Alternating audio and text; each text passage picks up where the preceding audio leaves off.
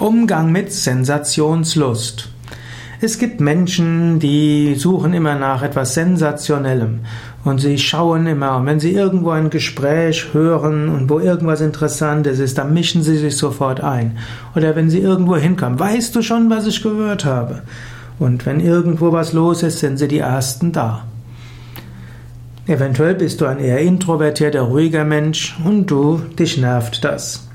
Aber dich muss das nicht nerven. Du kannst eben feststellen, ja, es gibt eben Menschen, die sich um die Sensation kümmern und das ist gut so, die verbreiten dann Neuigkeiten.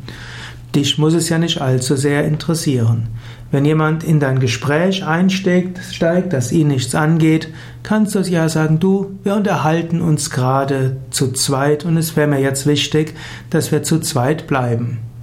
Jemand, der sensationslustig ist, der wird einen Moment innehalten, woanders hingehen und woanders finden, wo es interessanter ist. Oder wenn dir jemand was erzählt, weißt du schon, was ich gehört habe? Kannst du sagen, ich weiß es nicht und ich brauche jetzt meine Ruhe. Sage klar, was du willst oder nicht willst. Der andere wird es normalerweise beachten. Aber du musst klar sein, nicht einfach nur Andeutungen. Du bist vielleicht jemand, der subtile Andeutungen versteht. Sensationslustige Menschen oft nicht. Sie brauchen klare Ansagen.